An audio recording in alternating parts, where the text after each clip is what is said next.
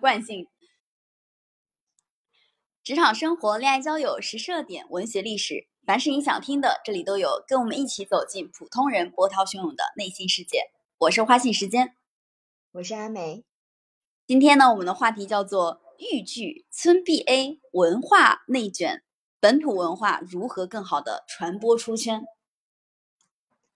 嗯，最近有一个词特别的火，叫村 BA，它其实对应的是中国的篮球联赛叫 CBA 嘛，然后取了一个村 BA 的名字，它实际上指的是贵州当地举办的一个叫美丽乡村的篮球赛嘛。它其实去年二零二二年夏天的时候就有举办一个这个当地的一个篮球赛，然后很已当时已经很火了，然后今年呢就是更。火了，因为在他的一个半决赛的时候就已经火爆全网了。当地据说，呃，去年的话，篮球他当当地的那个篮球场可以容纳大概一万多名的一个观众，然后今年的一个观众呢，已经扩容到了两万多名，然后还包括在这个媒体上，就是新媒体呀，包括抖音啊、微。微博之类的一些直播平台做的这种直播，然后也引起了非常非常多人的一个关注。然后在二十七号，就前几天，二十七号下午做了这个决赛，然后决赛就是这场比赛呢，就吸引了更多人的一个关注了。然后这个村 BA 它其实呃代指的不只说这个篮球联赛，还包含说呃贵州当地就是做的这个。呃，新节篮球赛和包含背后的这个苗族庆贺丰收的一个传统节日。然后不仅说这个篮球赛火了，还包括他呃在篮球赛期间有一些苗舞的一个表演，这种当地传统民俗的一些表演和苗节啊、苗寨啊，都在这期间火了起来。网友就称说。呃，这个苗舞称为苗笛，蹦迪的迪，就是它就是根据苗族的一个传统舞蹈来改编的嘛，有一种东方迪斯科的这种 感觉在，然后苗舞也在这一段时间火起来了，就是在这种呃人民 可以说怎么样，就群众喜闻乐见的这种民俗的表演上呢，就是这种本土文化是很容易出圈的，然后包括最近。一段时间非常非常火的各地的文旅局的局长们都纷纷的使出了很大的力气来争取出圈。一开始实际上是从呃理塘那边的那个刘红局长，四川理塘的文旅局局长刘红那边开始的，然后到后来呢，有非常多的一些文旅局局长都卷起来了，包括说呃新疆伊犁。的一个文旅的副局长叫贺娇龙，他有个非常火的视频，不知道花溪有没有看过？是他穿着一个红色的色战袍，对吧？对，没错，就是他。嗯，他在那个雪里面策马奔腾的那个画面，真的是非常的美。然后还包括最近比较火的是湖北随州的一个文旅局长，大家都叫他谢局。然后他是。呃，通过一些变装，还有呃比较搞笑的一些视频火起来了。所以，对，就像猪猪说的，大家为了宣传当地的一些呃文化，还有一些景点都很拼。然后这些的他们在这些视频里面，其实也经常带到本土的一些文化，或者是说一些文化符号。然后他们火呢，也意味着就是他们所宣传的这些景点、这些文化符号，也就是被观众逐渐的接受。所以呢，花心最近有没有看到一些这样子的案例？你刚才在说那个谢局的时候，我一下子就想到，他是因为丑 所以火，就是丑的很特别。对，就是呃，刘红他火了之后呢，非常非常多的文旅局局长他们都开始在抖音上啊，然后很多地方拍短视频。去宣传他们的家乡，然后就有你刚才提到的红衣策马、英姿飒爽的那个新疆伊犁哈萨克的贺娇龙，还有呃，就是又能标英文又能秀热舞还能骑马射箭的那个，也是四川的一个文旅局局长，呃，叫做祥泽祥泽多吉吧，我记得。还有一个文旅局局长，他是零下二十度穿白色的那种服饰为家乡黑龙江代言，那个局长叫做都波，还有非常多穿对少数民族局长。但在这些众多的局长当中，谢局让我印象深刻，因为他是因为太丑了，别人都在扮装，就是变装出圈，他也变装，但是因为他的长相过于的好笑，所以他变装一点都不帅，大家都戏称谢局就是，嗯，他你的美貌让我过于惊讶，大概是这么一个意思。但是各个地方的文旅局局长火了这件事情，其实也。确确实实说明，现在的互联网时代，就短视频非常的火爆，把短视频当做一种当地文化宣传的手段，其实是比很早早期的时候，大家必须要拍很多很多的呃视频到电视媒体上面去投放，然后包括火车站呀，然后公交车站呀，就很多地方你要把它拍成视频，做成报纸或者是海报，到处去张贴。现在是你只要短视频能火起来，基本上就能帮你的家乡去带动非常大的一个旅游的收入。去年四月份的时候，四川省文化和旅游厅，它专门推出了一个文旅局局长说文旅这样的一种系列性的短视频，就是因为四川相当于是作为文旅局局长率先拍摄短视频火爆全网的一个先锋，所以他们还专门做了这样的系列性的短视频。到二零二二年年底，就是去年年底的时候，四川省大概有几百位文旅局局长参与过这个视频，然后全网的播放量超过三点五亿。最关键的是，呃，这个数据还展示了一版就是跟旅游相关的数据，就是全年他们那个刘洪他在的那个州叫做甘孜藏族自治文化，呃，甘甘孜藏族族自治州。等一下，重说一遍。甘孜藏族自治州，哎呀，终于说对了。好，这个地方呢，它全年接待游客，二零二一年是四十五点六六万次，然后到二零二二年的时候，已经比二零二一年增长了百分之一百零六，就说明它这一套方式其实是很行得通的。所以它火了之后，其实又有非常多人效仿。贺蛟龙其实也算是效仿吧，就贺局长说伊犁的账号，他用这个账号呢，直播带货农副产品的销售额突破了两点一亿。这个是我看的是二零二二年年底的数据，还不是截止当前的。直播带货就一个账号二点一亿，直接的就带动了当地的两千三百多人的就业，还有非常多的老百姓实现了增收。一下子就让我想起来，我二零二一年去新疆的时候，当时。看到，呃，就是葡萄架下很多新疆当地的人，他们那个吐鲁番，对他们都在卖葡萄，然后卖的特别的辛苦，因为你要让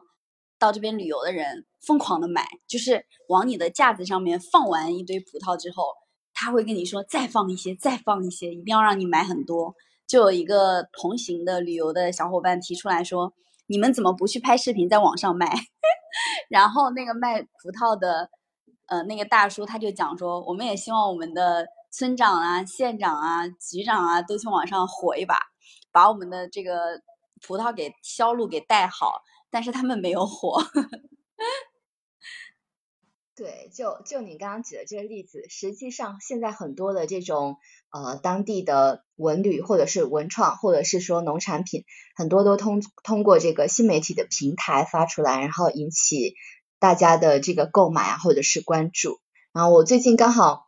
也看到了很多，因为刚好疫情放开了，然后我们当地闽南地区的很多的一个民俗活动都有在新媒体平台上，就是呃引起一个小火吧，算是，特别是呃三月份的时候，三月中旬在泉州这边有一个县，它有一个民俗活动叫天香巡境，它是非常盛大的。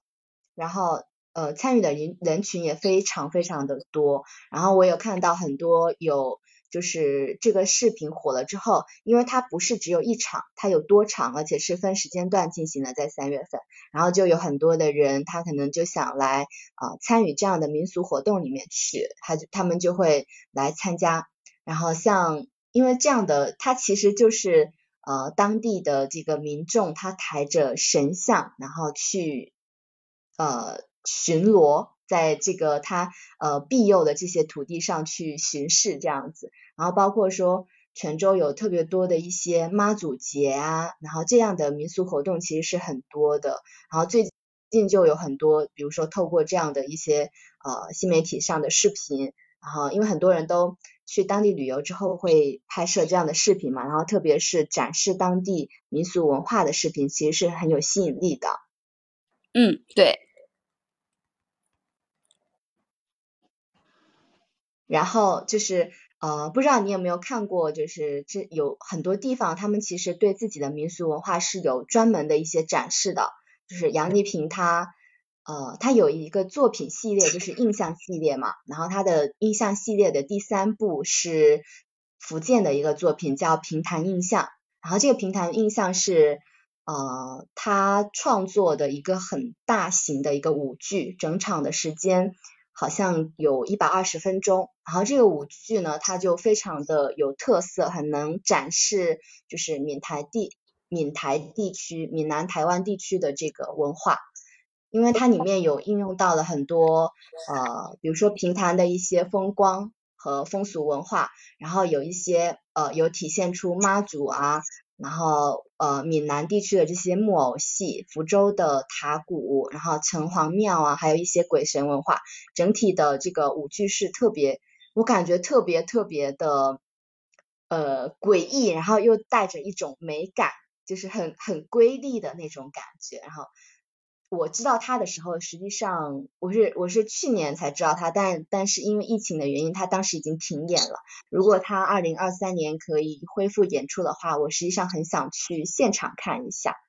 嗯，然后像这样的一些文化作品，就是比如说什么叉叉印象啊，或者是印象叉叉，像张艺谋的那个印象大红袍啊，像这样的一些。很能体现本土民俗文化的这种作品，就经常是还挺出圈的，可以成为当地的一个文化名片。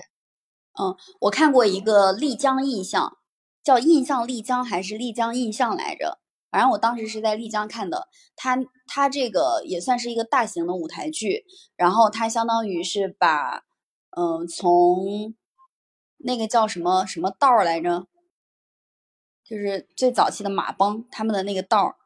反正就是从丽江它最最早期发展的历史进程，一直到现在，然后以及他们整个丽江的民族文化，就是纳西文化，都融入到了印象丽江的那个大型舞台剧当中。这个大型舞台剧它也是张艺谋指导之一，就他是指导之一，有三个导演，他是其中之一。我当时看完这个印象丽江。我觉得也非常的震撼，因为，呃，你其实到一个地方去旅游，对我们很多人来说，看的不光是当地的风景、山水，其实我们很多人是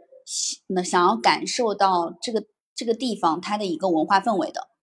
特别是当你对当你走了很多很多的地方之后，你就会发现风景这个东西也挺好的，但是它有的时候让你无法印象很深。如果风景中带入了一些文化的氛围感，你会对这个地方有特别深的印象。我当时看完《印象丽江》的那个大型舞台剧之后，再加上后来又去了泸沽湖，泸沽湖那个地方，它其实就是纳西族的一个居住地。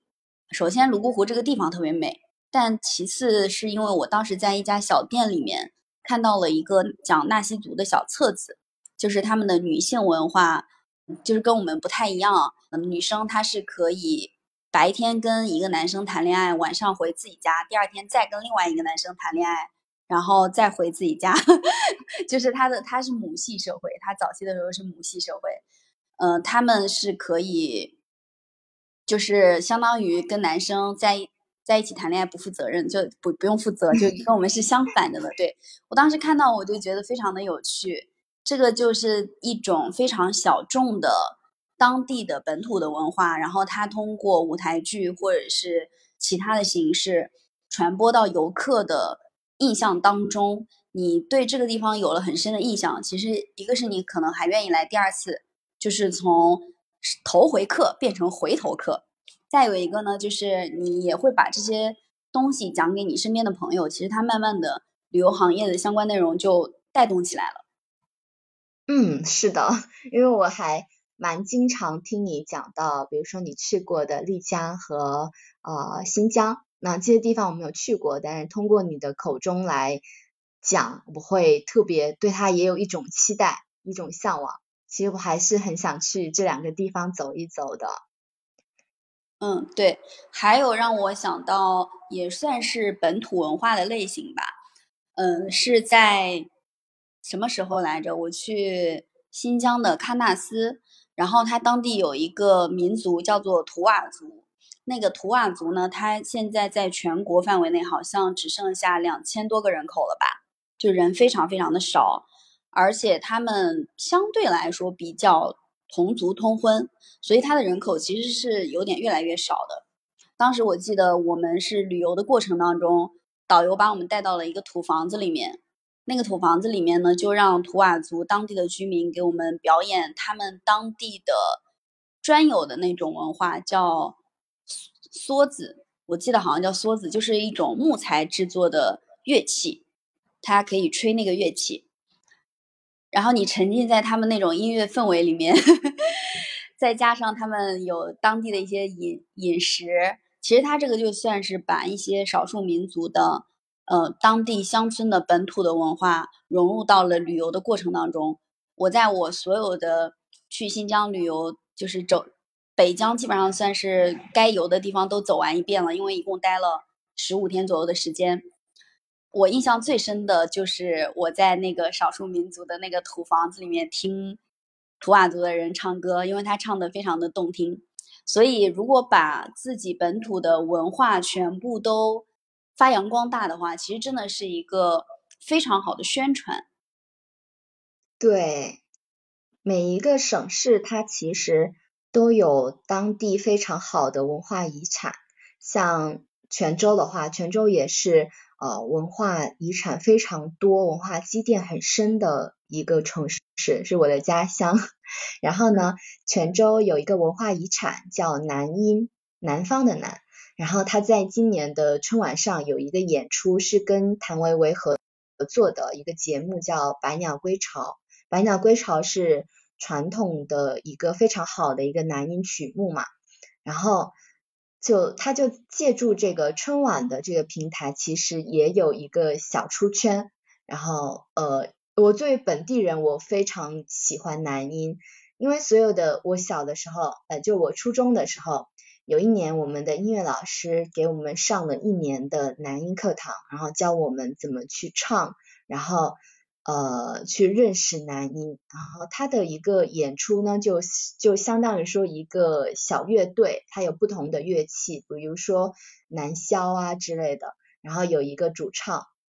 啊，如果就是看过春晚的这个节目的话，就会就会听到，就男音他那个语调其实是呃很悠扬的，它有一种就是它已经传承上千年了，然后。用的也不是我们当下是不是我们这些本地人使用的呃闽南语，它使用的是古闽南语的一种语调，非常的好听。它就是我们也是我们泉州的一个名片吧，是也是非常优秀的一个本土文化。如果有人听我们的节目的话，其实我也很想推荐一下我自己家乡的文化遗产。你一边说，我都觉得很感兴趣了。对，然后所以他其实。借助这种国家级的，比如说春晚啊这样的一些舞台，然后也有一些新的创作，比如说他跟谭维维合作，然后这样的一种就是呃文化遗产跟流行音乐的一个结合吧，就这样的创新实际上也很有意思。然后借这样的平台，让我们的传统文化、我们的本土文化更出圈一些。嗯，我们在开头的时候有讲到随州的。文旅局局长谢伟，然后谢伟他拍视频之前，之前看过他一个相关的采访文章，他是这么说的：他说他们那个地方其实有非常多美丽的风景，比如说樱花呀，然后呃上市镇的八十平方公里的桃花源，还有神农、牡丹谷、芍药、菊花等等非常多的花海。但是呢，他一开始的时候其实是走的比较传统的传播路线。就是去请一些专业的制作团队来拍那种非常中规中矩的宣传视频，但这个成本很高，一般来说跟拍可能要拍好几天，投入比较大。后来请一些网红来帮他去宣传当地的这个文化，请了二十多个网络达人，开了好多次的座谈会，但发现效果并不好。然后呢，呃，花费也非常高，因为这些人本身他们对随州的文化宣传没有拿出很好的方案，另外他们对于当地的文化了解程度也不高，所以他才开始自己去拍短视频，然后就丑出圈了。虽然大家是非常 可爱的称之为丑出圈，对。嗯，但是这个其实也证明，非常非常多的地方，他们有非常好的文化旅游的一些基础。真的要让大家都来去你这个地方旅游，带动当当地旅游经济的发展，其实酒香也怕巷子深。有没有什么特别好的方式，是真正适合一个地区能够把它当地的呃比较有趣的文化宣传，就是文化给宣传出去？我觉得这个也是蛮值得探讨的。嗯，你说到这个，呃，我想到了你的家乡，就是河南。河南卫视就去年就做得非常的好呀，它通过呃不同的这个传统节日，推出了很多一些晚会，然后也捧红了好几好几个节目吧，比如说呃那个一开始春晚的那个唐宫夜宴，然后后来的。在端午吧，之前他的端午的晚会上有一个下水拍摄的那个洛神的一个节目，也非常的火出圈。然后包括那个金刚，还有包括在少年室拍的那个视频，所以他就是，其实现在有很多的卫视在模仿河南卫视走过的这个路，就是把当地的文化、当地的景点融入到他们的一个。呃，这个晚会视频里面去，嗯，对，说到河南，我觉得真的是要为我们大河南 说两句，因为我印象特别深的是，我当时刚来上海没多久，我有一个同事，有一天突然间发现我是河南人，他就问我一句话，他说。你偷过井盖吗？我就哎，我一意识到，原来全国人民对河南人的这个印象还停留在偷井盖，停留在偷井盖这件事情上，还挺好笑的啊。后来他还跟我说，还说过一句，他说没有想到河南还有好人。但其实我们大河南有安阳殷墟文化，然后呃洛阳六朝古都，还有嵩山少林寺，就是非常多的传统的文化，朝歌。夏商，我所在的家乡鹤壁，其实它就是夏商时期的一个小地方，就现在还有很多朝歌时期留下来的那种遗产。就是我感觉应该，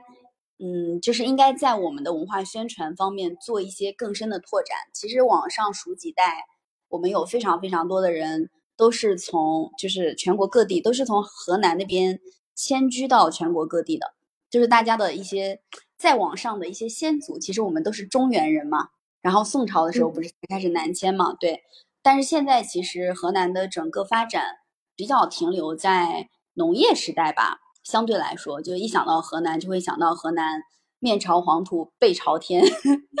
还有就是河南的这个农业经济，然后大平原上全部都是种着庄稼，都是这样的一个印象。真正对于河南的。文化圣地的这种呃概念有感知的人，其实不是特别特别的多。就除了河南河南本省以外，其实就包括河南本省的人，很多人对于河南本土的这个文化了解程度也不是特别的高，一直在发展一些相对比较落后的产业，然后也导致整体的人人口流失、人才流失量特别大。比如说我我自己其实观察下来，在我的同一个。嗯，年代的这个高中同学，因为我们都在河南读书嘛，然后相对来说比较能力比较强的，其实留在河南本省的也比较少，就人才流失率也挺高的。尽量就是说这不违规。关于河南的，其实河南它有些很多事儿的话，呃，农和工这一块有一些比较微妙的地方，是在哪儿呢？就是其实河南它最强的是国军工。但国军工的这个没有办法去宣传，比方说像洛阳、像驻马店，好多城市都会有非常厉害的这个军工的研究所和军工的厂，但是这些它不是民企，呃，它甚至国央企都不是，它会最上面它是国军工，那也就是说它呃执行的不是国标，不是这个 JB，它执行的是呃 GJB 国军标。其实呃河南有特别厉害的这个企业啊和包括这些技术，但这些没有办法去宣传，就导致于说这个河南的这个省的这民族自信啊什么之类。至于井盖那个那完全是以讹传讹，那事儿其实怎么回事？其实只不过是什么？那河南人只不过是开了个废品收购站，然后是被那记者听他们就一通宣传，就是八九年到九二年那三个事儿，三个乌龙的事儿，河南人不偷井盖儿，谁偷井盖儿？这嗨，河南人真不偷井盖，真没有这种事儿。结果到后面就变成这个地图炮了，就变成这个简单粗暴说啊，因为这河南历史上就穷，所以河南人就怎么着怎么着，还这连井盖都偷，根本就不存在的。他这嗨，就特别乌龙的这事儿。其实我们说两件事啊，第一，这个高考难度，呃，包括这个呃高分考生的输出；第二，再包括这国军工这这些年的这个贡献，河南真的不光是农业，呃，非是是是在这共和国明珠上的顶尖上，这是很厉害的。这只能说到这儿了。对于传统文化的话，前面你们已经说了，这个呃洛神赋啊，这这些，这咱们往前倒都能倒得到。这河南这一卦先说到这儿，然后再说的话就是家乡的这个文化，呃，我倒是这么想的，就是说有没有可能会是呃家乡真正想做的事儿和这个呃网络上大家喜闻乐见的事儿，不一定都是所谓跟农业农产品相关的吧？农业毕竟又是第一产业，后面还有第二产业，还有工业呢。那直接你从这个农业直接跳到这跳过工业。再到这个叫什么这个呃所谓服务业，这我觉得三级跳有点差的太远，可不可能我们就分一下？呃，因为我们家乡的话，能不能分成山区、呃平原或城市？因为山区的话，它确实是很难，在山区里面去做工业是难上加难。但是如果说是平原的话，其实一二三产业都可以打通了。那如果我们真正了解家乡他们这产业是什么样？呃，可能会是对口的去找到宣传的模式，或者说是年轻人就业的模式，呃，或者说是旅游的方式。旅游的话，我觉得别拘泥于什么农家乐啊，什么这是就就是旅游，可不可能去走进一个城市，一个城市提鼻子闻就能闻到它的味道，呃，在里面走就能感觉它跟其他城市不一样的。像这种方向的话，如果能浓缩成主题的话。无论是我们做播客的也好，或者做视频的也好，或者说其他的做这个自媒体的也好，如果能往这个方向的话，会不会好一点？不知道，瞎想。以上。嗯嗯，还是很想，其实我们今天还是主要是聊一聊，就是文化上的、文旅上的一些话题。因为河南的话，说可能它经济发展的很好，但是。河南确实，河南的经济发展的一般。刚刚在说的这个话题。河南经济不在民营上，也也不在国资上，它真的是在国军工上。这个我们可能我们知道，就像我刚才说的一样，这真没说。哎，我知道，他他有一些，就我以我以前的那个行业，河南也聚集了，就是我们那个行业特供军方的企业都在河南，然后主要是。主要是我们想说的是，河南有点守着一座文化的宝山，但是没有发挥起它所有的这个文化积淀的一个作用吧？因为哦，真的是对，因为河南，你说它在二一年到二二年的时候，看河南卫视的这个文化出圈了。然后也很多人去模仿他的这种文化宣传，但是出圈完了之后，好像没有对应的一些文旅新的消息向下降，向下落地的东西。对对，他没有往上走，top level design 这顶层设计做的很好，但是中层的和往下落地的后面就缺失了，两个就断层了。对，所以我们其实也想聊一聊河南，它到底缺的是什么？缺的是文旅配套的东西吗？还是说？呃，缺乏一些更微观的一些宣传，嗯，比如说现在就像这种河南官方的这个，有一些是就像这个河南卫视，它是这种官方的宣传嘛。那如果呃现在很多这种自媒体时代，很多宣传其实是个人个人带来的个体做的，比如说河南当地的一些呃民众啊就自发做的一些宣传的东西，好像没有特别的多，或者是特别的出圈。嗯，呃，有没有可能？我我问一下啊，就是说九零后和零零后的河南人，那他们还会再回回到河南省吗？然后他们还会把他们的这些技能再带回到省里吗？这肯定每个省都都会都会问这个问题啊。然后的话，那比方说他会有明确的地域标签的，因为河南其实它是个特别不不讨巧的地方，就是河南话呢又像陕西话，又像山西话，就是特别明确。那只能是岳云鹏，我明确，那那必须是河南人，是吧？那你看嘞，这这再再多没了。然后一个完整的一个文化体系，好像这这历史上就没有这么输出出来。比方说，我我这东北的是吧？我但凡两句话，你们都都后面两三句都能都能接上。但河南这个是真的是缺。然后还会有一个地标的城市，地标的一些那个民俗的那个。所谓的亮点或者是制高点，我觉得这些缺，那可以建立呀，建立起来之后，然后的话，那就会有人围绕它来作为作为一个中心点去来展开，来做一些文创啊，来做一些，比方说这个地方旅游啊，来做一些，我觉得可可以做的事情，其实哪怕就是我们不用去创造新的模式，就直接 copy 能做的事儿就特别多，但是我觉得关键点还是我刚才说的。有多少从河南出去的子弟还愿意回到河南？他们愿意回到河南之后，然后再从零开始，然后再带到他们的地域属性、地域性格，再重新展开这一个 IP 属性，去创造一个大河南的这个 IP。我觉得这但凡有，他们会想出办法来。其实也有人在干这事儿吧？找一个两个例子，竖个标杆就好办了。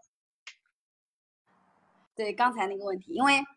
嗯，我我也是一个九零后嘛，然后我自己感觉其实，嗯，比如说阿梅刚才说的，二零二一到二零二二年，其实当时河南河南卫视做的那些节目，它不是火出圈了吗？它没有什么太大的后续。我就每次当我看到这些问题的时候，我在想，如果有一个专门搞互联网品牌宣传的人 去帮河南做类似于这样的品宣，肯定效果会非常的好。就是你其实已经属于自然流量，已经火出来了，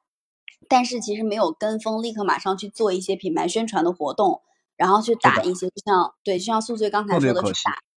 对，打一些点，找到你当地特别吸引人的，又跟全国其他城市不一样的，还能够深入老百姓心中的这种文化的点去打打，然后在一些现在互联网加的新媒体的一些平台上面。什么抖音啊、快手啊、小红书啊、微博呀，都可以做宣传。但其实河南当时如果说居高临下的话，当时的高度已经足够高了，但是从高往下的这散点后面没跟上，真真的是太可惜了。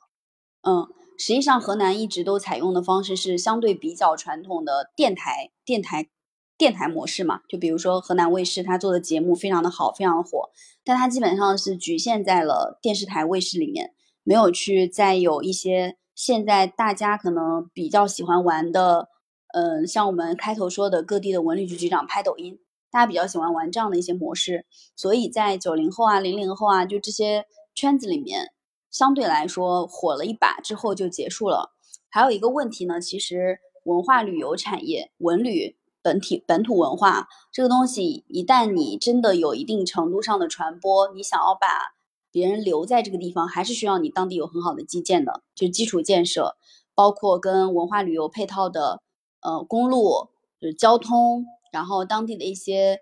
呃，商业，还有很多投资人过来投资建设的一些开发的一些地方，以及你这个就是卫生卫生条件，对吧？方方面面它是环环相扣的。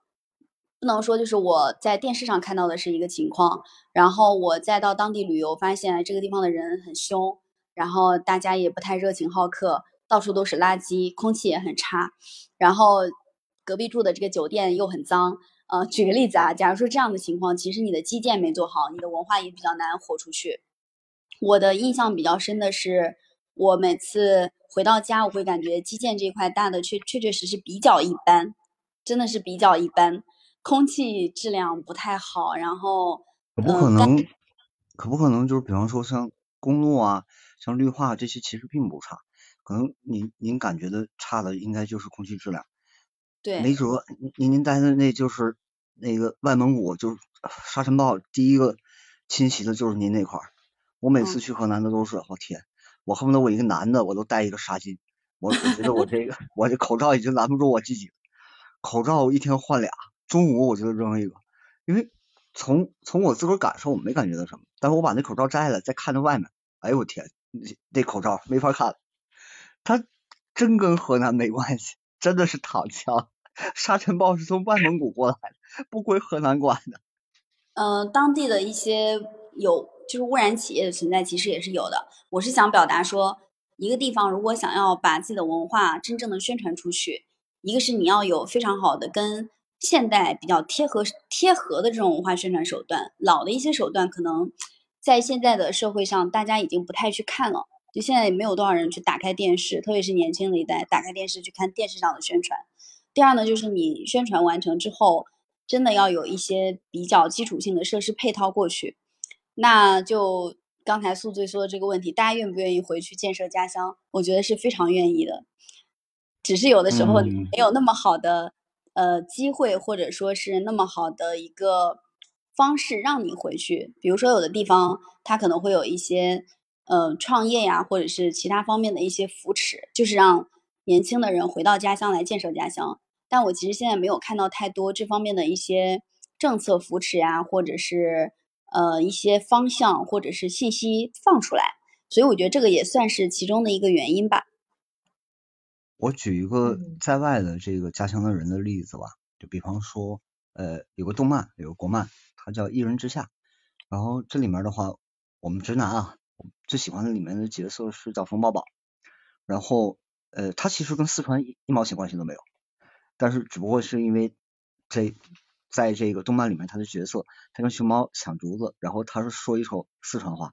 然后四川就被他带火，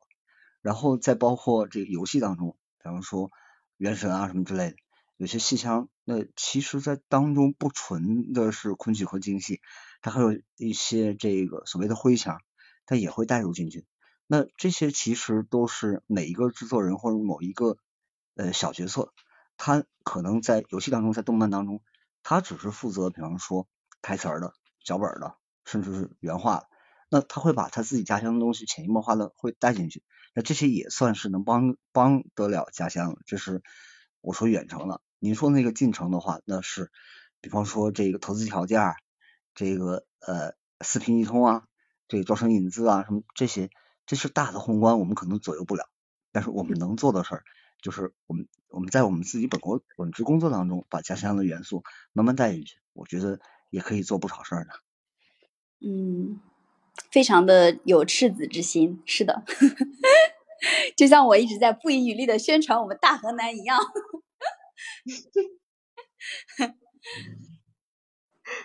刚，但但是井盖那事儿的话，阿梅前面说，这真笑死我！天哪，这事儿现在还有人当真呢？我的天，那就是一个大乌龙，这跟河南人一毛钱关系都没有。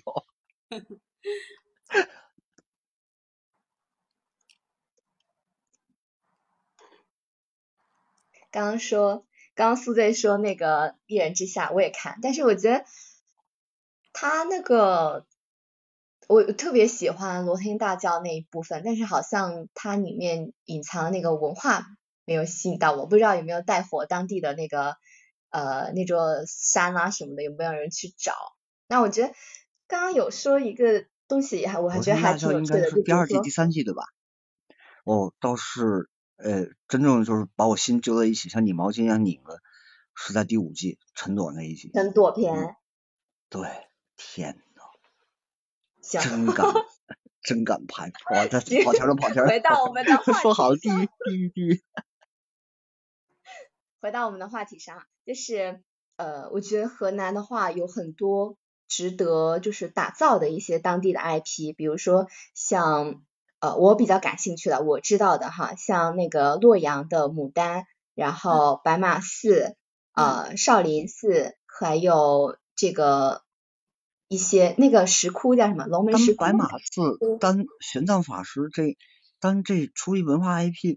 单这少林寺拿它当一个 IP 了，就是你这全方位的联动了，从动漫到一小说，再到影视作品，这都可以呀。对，嗯，是，主要是它。主要是得有人有这个想法，还有这个实力去把它打造出来。老实说，老实说，我去北京嘛，我三月份去北京的时候，北京当地的其实天气也不是很好，各方面都一般般吧。北京你说它空气有多好？我觉得真不至于。然后它有非常非常多的旅行团，当时三月份不知道为什么北京的旅行团非常的多，而且还逢上大会的那个时间段。我去故宫的时候，天啊，那长队排的。你说故宫它至于有多好看吗？但是它就是有非常好的一个北京的一个文化名片，一个大 IP 立在那儿，然后包括它后续的这种故宫文创啊之类，都打造的特别的好。这可说，这就谢谢齐院长。齐院长虽然说差了辈儿了，但是这齐院长呢还真的是与时俱进，他他是比较知道怎么经营，从基金然后再到文创。然后再到引流导流，然后让这故宫亲民，然后这什么时候开什么馆，我天，这我只能说他走一步，我 follow 一步，我我是他小迷弟，做的真的漂亮。是啊，但就是你得也得有人就是能跟上他的步伐，对吗？其实很多像河南这样的大省份，它真的是守着很多的文化宝藏的。然后对的，对的，您对，像我觉得应该是关键吧。就是齐院长，他下面有那些小迷弟，然后他会跟着他，跟着故宫一起帮故宫这做了他这个生态环境。那其实这个呃河南有没有可能，其实河南卫视它已经提到这个高度，它其实就缺乏这么这么一个生态圈。如果有这么一个生态圈，跟他们一起来把这事儿，就是一二三四二二三四就起来之后，那恐怕这也就可以 copy 了。但是可能。呃，往下走的环境的话，北京和河南这差两三个量级，呃，不单影响力，可能还会有资金预算啊，包括一些倾向性啊，这些我们可能我们考虑不到的因素，其实还很多了。其实我觉得河南其实更多的是压力，并不是资源。河南不缺资源，但是他们多的是压力。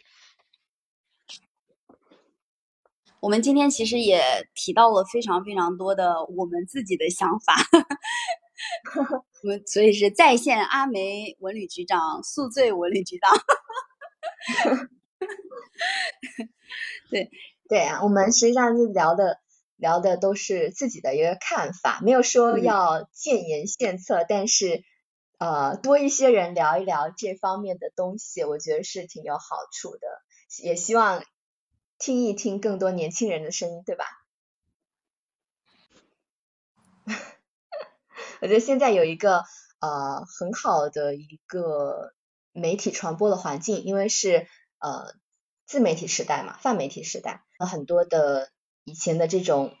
用户或者是说以前的纯观众，现在都已经是内容生产者了嘛，然后有很多的呃一些。人就是比如说游客，他去到某一个地方，他愿意去拍这个地方的视频，或者是说去传播这个地方的一个本土文化。那对于当地来说，他应该有一些这样的引导，这样的一个引领。因为我之前有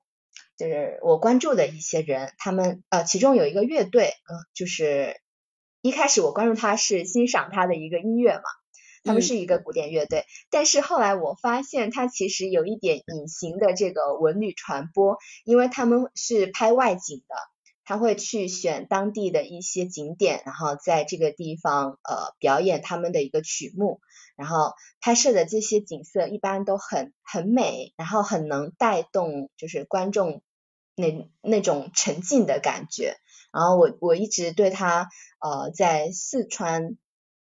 叫。呃，泸州还是在什么地方拍的一个地方，我特别的感兴趣。然后他的那个视频也标注了，就是相应的一个城市和地点嘛。如果有机会，就留下这种印象之后，如果以后有机会，我是一定会去这样的一个地方的。所以我觉得现在很多的这种呃泛媒体的这种视频的这种用户，也是创作者嘛，他们其实很能带动这种文旅的一个传播。对。像我们开头说的刘虹，她的视频直接就带动了四年百分之一百多的增长，这种应该不会说一下子就是像她这么见效这么快的，估计比较少。但如果文化传播它慢慢的渗透人心，其实它后效的一些增长的价值空间是很大的。对，那今天我们的话题本土文化如何更好的传播出圈就聊到。